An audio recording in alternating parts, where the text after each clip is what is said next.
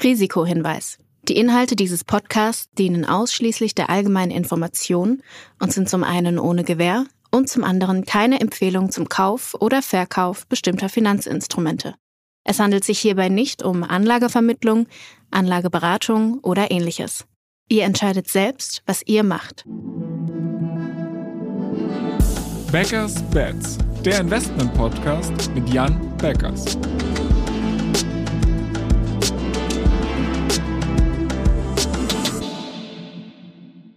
Moin Jan. Hallo Florian. Wir haben ja jetzt in letzter Zeit sehr viele Folgen über Einzelaktien gemacht. Wir haben über Earnings gesprochen, wir haben über Krypto gesprochen, aber ein Thema ist dabei eigentlich ziemlich hinten runtergefallen und zwar ein sehr, sehr großes Thema. Über China haben wir sehr, sehr lange nicht gesprochen und genau das wollen wir in dieser Folge nachholen. Dafür haben wir uns auch tatkräftige Unterstützung mitgebracht und zwar den Manuel. Manuel, sag doch mal ein, zwei Worte zu dir. Wer bist du? Was machst du? Und wieso bist du in diesem Podcast? Ja, servus Florian. Ich lebe seit 2015 in China, wo ich damals meinen Master of Finance gemacht habe. Und ich bin mittlerweile acht Jahre hier, bin verheiratet, sprich gut Chinesisch. Also ich bin fest verwurzelt hier und ich bin auch gern hier. Bei BitCapital, hier cover ich chinesische Aktien und ich cover auch Clean Technology Aktien, weil hier ist natürlich die Lieferkette wichtig und die Lieferkette ist fast ausschließlich in China. Und ich sehe es auch als eine meiner Aufgaben, dass ich zu verschiedensten Themen auch eine zweite Perspektive bereitstelle, weil unsere Nachrichten sind ja dann doch oft sehr einseitig. Okay, verstehe. Also du bist quasi Jans Mann vor Ort in China, um äh, so ein bisschen Licht ins Dunkel zu bringen. Aber lass uns doch vielleicht einmal ganz, ganz vorne anfangen mit einem High-Level-Overview. Äh, ich habe es gerade schon angesprochen, China eigentlich ein großes Thema. Ich meine, wir haben da in den letzten zwei, drei Jahren eigentlich sehr viele Turbulenzen gesehen. Wir haben irgendwie den Immobiliencrash gesehen rund um Evergrande. Wir haben Regulati äh, Regulierungswut gesehen gegenüber den Tech-Riesen. Und ähm, wir haben so ein bisschen strauchendes Weltwirtschaftswachstum gesehen. Aber ich glaube, Jan, du kannst es viel besser noch ein einordnen als ich. Sag doch mal, wie dein Blick sich auf China in den letzten zwei, drei Jahren auch vielleicht gewandelt hat, wie du es jetzt siehst und was das für euch als BitCapital bedeutet. Ja, also ich habe ja seit langem den View gehabt, dass eigentlich China als Weltmacht kaum aufzuhalten ist. Habe irgendwie 2,5, 2,6 so meine ersten äh, eigenen äh, Investments äh, dort äh, getätigt und lange dann als Privatanleger einfach die einfachen Sachen gemacht, wie irgendwie damals Tencent äh, oder so kaufen. Ähm, wir bei BitCapital sind dann auch typischerweise, ich sag mal, relativ stark in China investiert gewesen, vielleicht so mit 10, 15 Prozent äh, Exposure.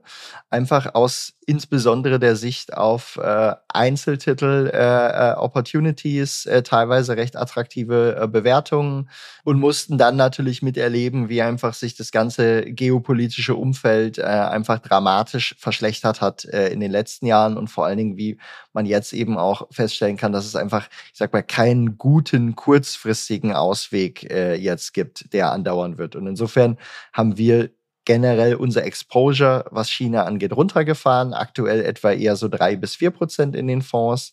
Und das vor allen Dingen auch mit einem View auf äh, A, sehr, sehr günstig bewertete Unternehmen, äh, die auch noch super gute Dividenden ausschütten, Buybacks machen. Das heißt, wo wir kurzfristig hohe Returns sehen, aber auch dann timely Opportunities, wo wir einfach klare Katalysten sehen, ähm, wo sich in nächster Zeit äh, interessante Sachen bei Aktien tun und wo man eben in kurzer Zeit ähm, äh, aufgrund dieser Katalysten gute Returns äh, erzielen kann. Wir sind vorsichtig geworden, was einfach längerfristige, größere Exposure angeht, ja, aufgrund der, der vielfältigen geopolitischen Themen, aber auch äh, anderer, ich sag mal, innenpolitischer Themen, die äh, ja die, die zumindest ihre, ihre Berechtigung haben.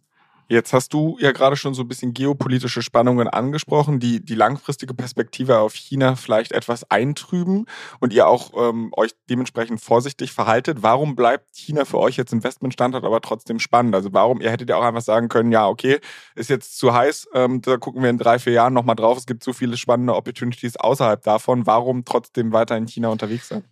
Also China ist natürlich nach wie vor der zweitgrößte Internetmarkt der Welt äh, mit äh, auch einfach, ich sag mal, durchaus guten, spannenden Unternehmen vor Ort, wo einfach viel dieses Pessimismus und der Sorgen natürlich derzeit eingepreist ist.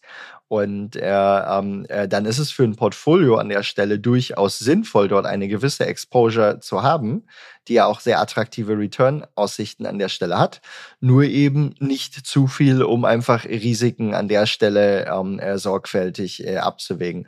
Darüber hinaus ist es so, dass wir natürlich durch unsere ständige Beobachtung äh, äh und Präsenz äh, in dem Markt auch wiederum viele Learnings mitnehmen, die auch unseren anderen äh, äh Investments äh, durchaus zugutekommen. Und Manuel hat es schon angesprochen, dass natürlich auch gerade im Hinblick auf Cleantech-Opportunities äh, oder so die Präsenz vor Ort, das Verständnis der Lieferketten äh, dort insgesamt auch nochmal ein äh, erheblicher Vorteil ist. Und insofern ähm, ja, halten wir es weiterhin für wichtig, äh, ich sag mal, dort äh, auch im Newsflow zu sein, dort, äh, dort zu investieren, aber eben nur in die allerspannendsten äh, äh, Unternehmen zu dann eben Bewertungen, die deutliche Risiken bereits mit eingepreist haben.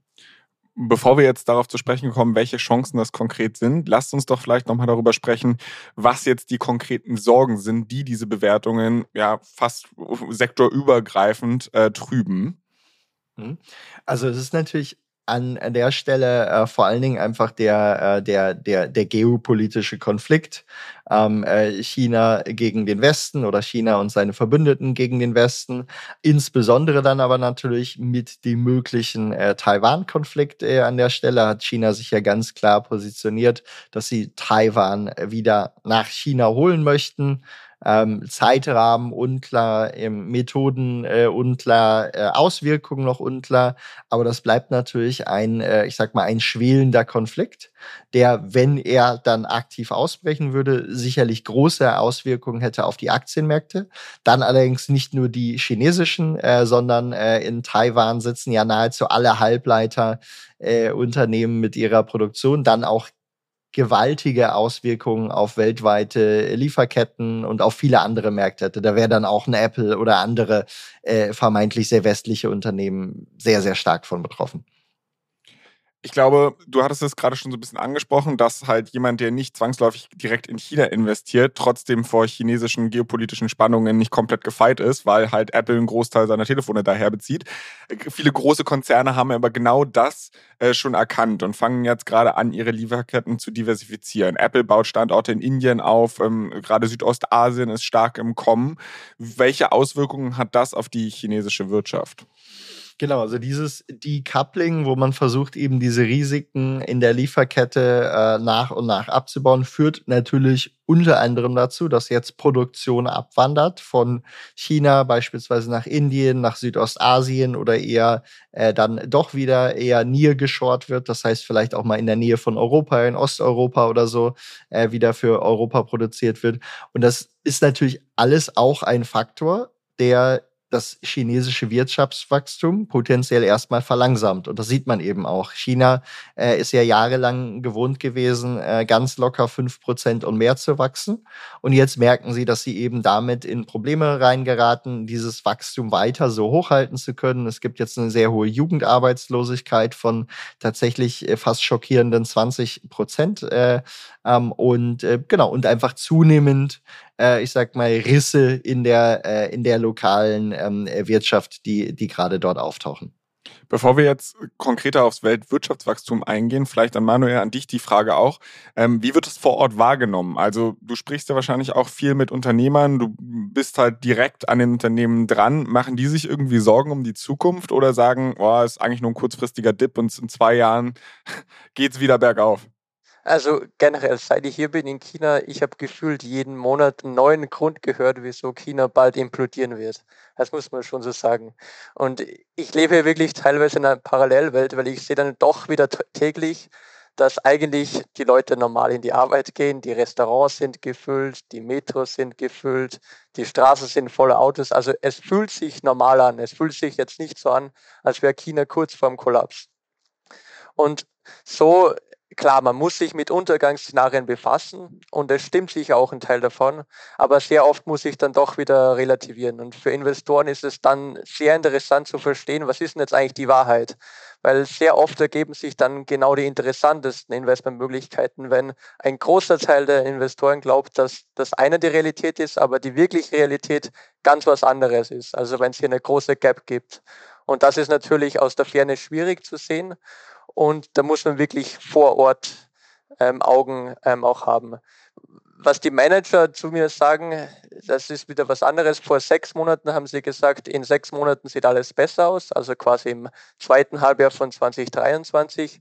Das sagen sie auch heute noch, aber halt mit sechs Monaten Verzug, also erst wieder Anfang 2024. Also die sind schon ein bisschen vorsichtig, aber es ist jetzt auch nicht so, dass sie jetzt äh, komplett gar kein Geld mehr investieren und äh, keine Umsätze mehr haben, sondern sie wachsen halt langsamer. Nicht mehr mit 10 Prozent, sondern mit 5 Prozent oder halt ein normales Unternehmen statt 6 Prozent nur mit 4 oder 5 Prozent an euch beide vielleicht auch die Frage, ihr hattet gerade schon geschildert, dass man sich mit diesen Untergangsszenarien befassen muss. Und konkret wurde jetzt auch schon der Taiwan-China-Konflikt genannt. Wie geht ihr damit um? Also habt ihr quasi eine Szenarioplanung in der Schublade, wo ihr sagt, uh, zu x Prozent ähm, wird der Konflikt eskalieren und dann wird es folgende Sanktionen geben und dann passiert jenes welches, whatever? Oder ist es halt so, dass ihr sagt, das ist eigentlich eine zu komplexe Situation, die man nicht modellieren kann und man muss irgendwie auf eine andere Art und Weise damit umgehen, wenn man in China mitspielen möchte?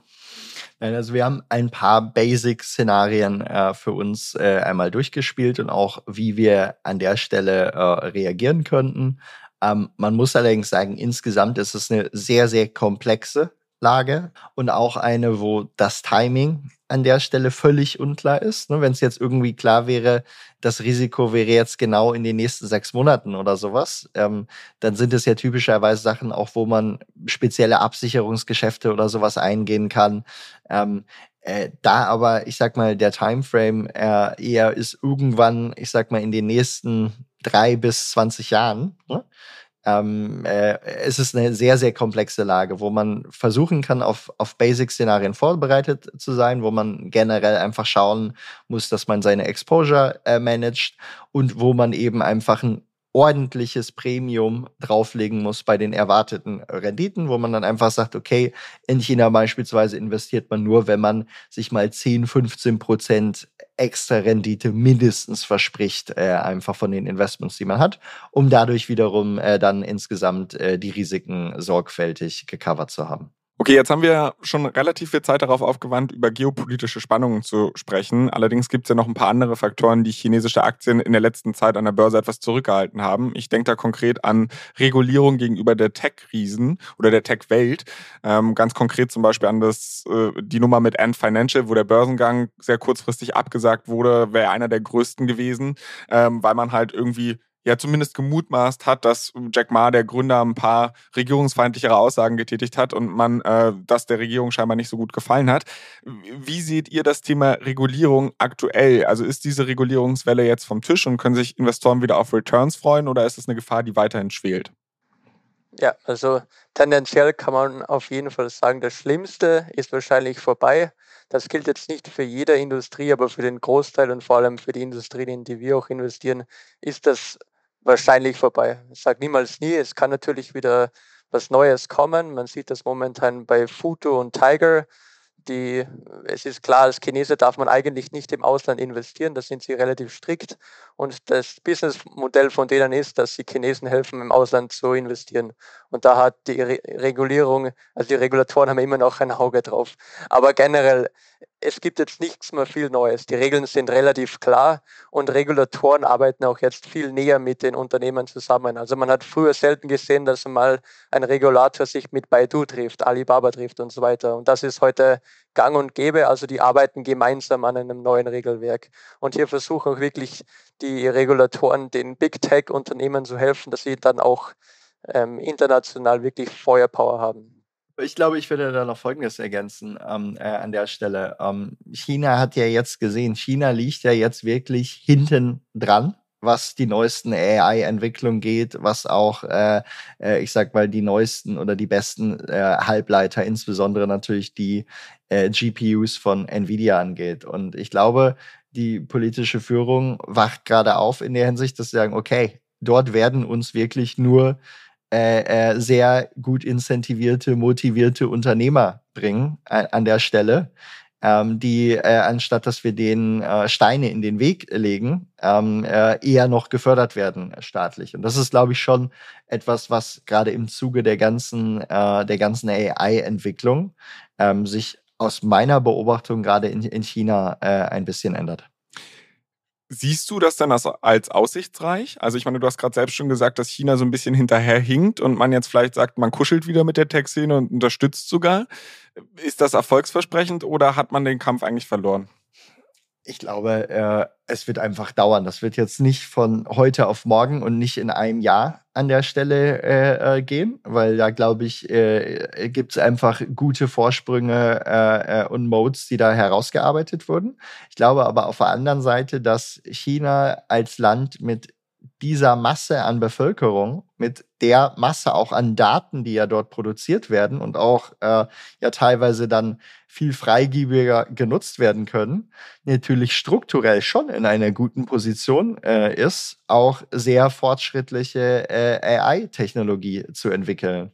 Ähm, und insofern äh, sollte man sie auf gar keinen Fall abschreiben. Aber ähm, äh, aktuell ist auch ganz klar, aktuell liegen sie mal wahrscheinlich, ich sag mal, ein bis drei Jahre hinten gerade. Okay, verstehe. Gibt es denn wirkliche Trends, auf die du in China setzt, zum beim Thema AI, also dass du halt irgendwelche Companies schon auf dem Zettel hast, wo du sagst, okay, wenn die halt aufschließen, dann könnte sich daraus eine entspannte Rendite oder eine, eine spannende Rendite ergeben? Oder ist es eher so, dass du sagst, ja, okay, das ist halt der generelle View drauf, aber nichts, worauf ihr jetzt in China setzt? Also wir haben natürlich unsere äh, Liste an Unternehmen, die wir dort sehr, sehr eng äh, verfolgen und wo wir einfach schauen, wie entwickeln sich deren Modelle weiter. Ähm, und ja, und wenn wir dort äh, spannende äh, kurzfristige Opportunities sehen oder auch mittelfristige äh, Opportunities äh, und, und vor allen Dingen Katalysten, ähm, dann ist es natürlich, dann ja, da sind wir, dann sind wir gut vorbereitet. Aktuell muss man aber sagen, hat sich noch nicht so viel jetzt getan. Äh, aber man muss auch sagen, am Ende der Impuls durch ChatGPT ist ja auch, ich sag mal, gerade erst etwa neun Monate alt und es wird noch ein bisschen länger dauern, bis sie den, den Ball dort richtig aufgenommen haben. Ich nehme mal mit zum Thema Regulierung und Tech. Äh, da haben wir das Gröbste überstanden. Es wurden eigentlich neue Regeln geschaffen, die vielleicht sogar ein bisschen Klarheit und Sicherheit geschaffen haben, kurz- und mittelfristig. Und beim Thema AI sollte man China noch nicht komplett abschreiben. Aber es, es gibt trotzdem ja noch eine weitere Baustelle. Und zwar haben wir ja so ein bisschen die Flaute auf dem Immobilienmarkt in, in China gesehen, die ja dann auch zu dem einen oder anderen größeren Crash geführt hat. Vielleicht, Manuel, an dich die Frage, ähm, wie siehst du aktuell das Immobilienthema in China und könnte das, wenn es halt sich verschlechtert, vielleicht auch nochmal ähm, ja, sich negativ auf die Gesamtwirtschaft dort auswirken. Ja, das ist ja auch ein Thema, was man schon lange hört und immer wieder liest, dass es hier echt schlecht aussieht. Aber was interessant ist, man muss eigentlich verstehen, warum diese Probleme es momentan gibt bei Evergrande und Country Garden. Die aktuelle Situation der Immobilienindustrie führt eigentlich ausschließlich auf eine Entscheidung der chinesischen Regierung in 2020 zurück wo die Message klar war, dass Unternehmen, die überschuldet sind, kein frisches Geld bekommen. Und das ist auch heute noch so. Und was jetzt genau überschuldet bedeutet, war natürlich klarer definiert, aber das war die Hauptmessage.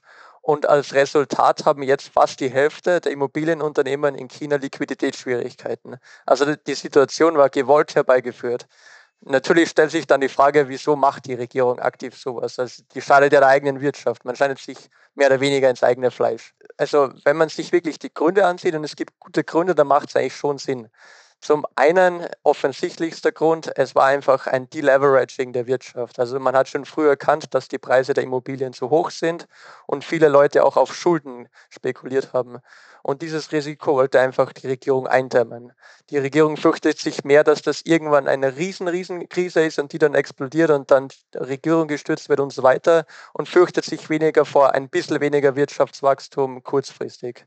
Natürlich war es auch ein wichtiges Ziel, die Wohnungen ein bisschen günstiger zu machen für die Bevölkerung, was natürlich auch gut ankommt. Aber ein Punkt, der sehr gerne vergessen wird, ist, dass 5% Wirtschaftswachstum heute qualitativ wesentlich höherwertiger sind als 5% Wirtschaftswachstum vor zehn Jahren.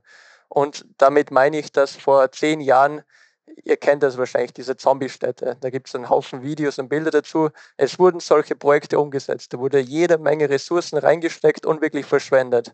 Und heute, es kommt schon noch vor, aber in wesentlich kleineren Maßstab. Stattdessen wächst halt jetzt der Service-Sektor, Tourismusbranche und noch viel wichtiger diese ganzen grünen Technologien. Also China ist führend in EVs, Solarbatterien und so weiter. Also der Wachstum dort drin macht viel mehr Sinn. Und aus dieser Sicht machen eigentlich die Maßnahmen der Regierung dann doch wieder Sinn. Und es ist halt wichtig zu verstehen, dass das gewollt herbeigeführt wurde und man kann die Entscheidung immer noch rückgängig machen. Also ich persönlich schätze es äh, eher unwahrscheinlich aus äh, ein, dass die Regierung hier wirklich nicht die Kontrolle behält. Ich glaube, ich glaube auch Folgendes zu beachten. Ähm, äh, in der Vergangenheit war es ja dann auch so, äh, wenn die Wirtschaft irgendwie mal vielleicht äh, der Wachstumsmotor etwas ins Straucheln gerät, dann wurde einfach das Problem irgendwie gelos, gelöst, indem große staatliche Infrastrukturprogramme und andere Investitionsprogramme ähm, losgetreten wurden und einfach, ich sag mal, wahnsinnig viel Beton irgendwo vergossen wurde oder einfach gebaut wurde. Und äh, vieles davon war dann vielleicht gar nicht so sehr benötigt. Und das ist genau dieses, ich meine, dann hast du zwar irgendein Wachstum, weil da wird irgendwas gebaut, aber eigentlich bringt es dich nicht wirklich äh, weiter. Und ich glaube, jetzt schrecken sie davor zurück, eigentlich so ein bisschen dieses, ich sag mal, simple Strohfeuer dort äh, auszulösen und versuchen, ich sag mal, ohne den ganz großen Crash, das jetzt auf so ein vernünftiges Maß herunterzukochen. Ähm, das ist wahrscheinlich der, der, der, der, der, der wahrscheinlichste Blick drauf. Und das wird wahrscheinlich zu äh, äh, Insolvenzen führen. Ähm, ist ja ein ganz normaler Wirtschaftsbereinigungskurs, dass irgendwie die, die es vielleicht total übertrieben haben mit ihrer Spekulation, nicht gut gewirtschaftet haben, dann auch mal ausscheiden. Das ist ja dann am Ende eher ein, äh, ein, ein grundsätzlich eher gesunder Prozess. Wenn ich jetzt aber unser Gespräch so für mich ein bisschen zusammenfasse, dann ist es so, dass der, ja, der Horizont am chinesischen Aktienmarkt irgendwie bisschen bewölkt ist, aber grundsätzlich schon viel Sonne durchscheint. Und warum ähm, sollte ich denn nicht einfach einen China-ETF kaufen, ähm, um halt langfristig da an der Wirtschaft zu partizipieren? Warum sollte man dann da irgendwie aktives Stockpicking betreiben? Weil ich meine, es scheint mir jetzt schon recht viel Aufwand zu sagen, okay, ihr habt da sogar einen Mann vor Ort, ihr sprecht da sehr viel, ihr guckt euch das sehr detailliert an. Ähm, wo liegt da der große Vorteil in euren Augen? Ja, da gibt es einen ganz einfachen Grund. Und das ist natürlich äh, immer so. Ich sag mal, ETF einfach kaufen auf den, den SP in den USA, ne, ist irgendwie vernünftig und äh, äh kannst du machen. Ein ETF einfach so kaufen auf irgendwelche Schwellenländer, insbesondere dann noch China, muss man meistens sehr von abraten. Ähm, weil wenn man sich jetzt mal anguckt, es gibt den MSCI China Index, 1992 aufgelegt. Und jetzt wird man sagen, wow, wer so früh da investiert hätte, ne, also mit dem Wachstum, was China hinter sich hat, der muss ja jetzt echt tolle Returns gemacht haben. Und der wurde bei 100 aufgelegt vor 30 Jahren und er steht jetzt bei 60. Das heißt, das Gut. ganze Wirtschaftswachstum dort, was wir gesehen haben, ging eigentlich völlig an den Anlegern vorbei, die einfach sich gesagt haben, hey, ich investiere in den ETF und dann nehme ich mal das Wachstum noch mit. Ähm, was sind die Gründe dafür? Ähm, es sind einfach sehr, sehr viele schlechte Unternehmen äh, in äh, diesen Indizes teilweise drin. Es ist einfach, ich sag mal, äh, es gab auch viele Probleme, Accounting, Manipulation etc. pp. Das heißt, in einem sehr dynamischen Markt, wie es irgendwo China ist, ist die Qualität der Unternehmen extrem unterschiedlich und genau da kann man einfach deutlich bessere Returns erzielen, wenn eben ein fokussierter äh, Manager sich darum kümmert, dort die, die besten Aktien eben zu picken. Und wenn man in China Einzeltitel gepickt hat in den letzten Jahren und ich sag mal gerade auch mit dem Blick äh, in den letzten 30 Jahren, dann konnte man dort sehr, sehr gute Returns erzielen. Wenn du aber einfach einen Index gekauft hast oder einen ETF, der das abbildet, dann ist es in den meisten Fällen nicht wirklich äh, gut verlaufen. das ist in China, glaube ich, ein ganz extremer Case. Das gilt aber äh, am Ende auch in anderen hochdynamischen äh, Märkten. Das, ich sag mal, gerade wenn du jetzt sagst, du möchtest irgendwelche Schwellenländer, exotische Länder haben, dann hilft es einfach extrem, einen Manager vor Ort zu haben. Und das Gleiche gilt aber auch bei Tech, was ja auch ein hochdynamischer äh, Markt ist, da kannst du als aktiver Manager, wenn du deinen Job gut machst, eben einfach auch passive Indizes oder ETFs an der Stelle äh, deutlich äh, outperformen. Dann lass uns doch vielleicht zum Abschluss noch mal einen Blick unter die Haube werfen und schauen, was jetzt konkret in eurem China-Portfolio ist. Auch wenn ihr gesagt habt, ihr seid da nicht mehr so exponiert, wie ihr es mal wart. Aber trotzdem, glaube ich, ist es sehr spannend, einmal zu schauen, was sich konkret in eurem Portfolio befindet. Ja, aktuell, ähm, äh, wenn wir jetzt mal beispielsweise auf den Global Internet Leaders 30 gucken, dann äh, haben wir dort nur noch einen einzigen chinesischen Wert drin, das ist Finvolution, äh, ein äh, sehr profitables äh, chinesisches Fintech-Unternehmen, traded auf einem KGV äh, von, von etwa 4. ähm, schüttet hohe Dividenden aus, kauft viele eigene Aktien äh, zurück äh, und wächst gerade auch in Südostasien äh, noch sehr, sehr erfreulich äh, in zwei äh, sehr interessanten äh, Märkten vor Ort. Und bei denen ist es so, dass man einfach sagen kann, weil diese Aktie sehr günstig ist, aber ein durchaus gut geführtes Unternehmen, was auch vergangene Krisen immer sehr profitabel bewältigen konnte, ähm, glauben wir einfach, dass dort der kurzfristige Return einfach sehr, sehr attraktiv ist. Ähm, und äh, bleiben dort äh, auf den aktuellen Bewertungsniveaus gerade gerne äh, investiert. Darüber hinaus ist es so, dass wir, ich sag mal, nach taktischen Opportunities gucken, wo sehen wir irgendwie einen Katalyst, wo werden vielleicht von anderen Investoren Earnings gerade ähm, äh, falsch äh, eingeschätzt, äh, die sich dann auch immer mal wieder in unserem Portfolio befinden. Wir denken aber, ich sag mal, unsere typische China-Allokation, wenn wir jetzt mal so auf die nächsten ähm, zwölf Monate gucken, wird wahrscheinlich immer irgendwo so zwischen, ich sag mal, eher zwei bis sieben Prozent äh, des, äh, des Portfolios liegen. Dann vermutlich auf mehrere Werte äh, verteilt, ähm, äh, aktuell aber sehr fokussiert auf, äh, auf Finvolution. Das finde ich ganz interessant, dass es jetzt ein Fintech-Player ist, weil Manuel, du hattest ja gerade auch gesagt, China ähm, eigentlich Weltmarktführer, was Battery Solutions angeht und vielleicht auch so Clean Tech Energy. Warum hat sich das noch nicht ins oder den Weg noch nicht ins Portfolio bei euch gefunden? Ja, wir haben jetzt ja gerade über den Global Internet Leaders äh, 30 äh, gesprochen. Ähm, wenn wir beispielsweise auf breiter aufgestellte Fonds gucken, wie jetzt den Global Leaders, ähm, dann haben wir damit äh, beispielsweise auch mit chinesischen EV-Unternehmen äh, äh, in den letzten Monaten, wie beispielsweise mit Li Auto oder sowas, durchaus viel Geld verdienen dürfen. Okay. Ja, ich würde sagen, äh, durchaus viel Geld verdienen dürfen, ist ein wundervolles Schlusswort. Äh, an der Stelle würde ich es auch dabei belassen. Und wie immer natürlich zum Ende nochmal den obligatorischen Hinweis an unsere Zuhörer geben, dass sie für Feedback, Fragen, Kritik oder ähnliches sehr gerne uns immer schreiben können an beggars-bets at financeforward.com. Ansonsten freuen wir uns natürlich auch über positive Bewertungen auf Apple und Spotify. Und Jan, ich freue mich darauf, dass wir in zwei Wochen wieder miteinander sprechen werden. Manuel, es war mir auch eine Freude, dass du uns zum ersten Mal in diesem Podcast beehrt hast. Ich hoffe, es ist nicht das letzte Mal. Und wir hören uns in zwei Wochen wieder. Wir hören uns. Tschüss. Danke. Bis bald. Ciao, ciao. Dieser Podcast wird euch präsentiert von BitCapital und Finance Forward. Die Produktion wie auch die redaktionelle Verantwortung für die Inhalte liegen bei der Podstars GmbH.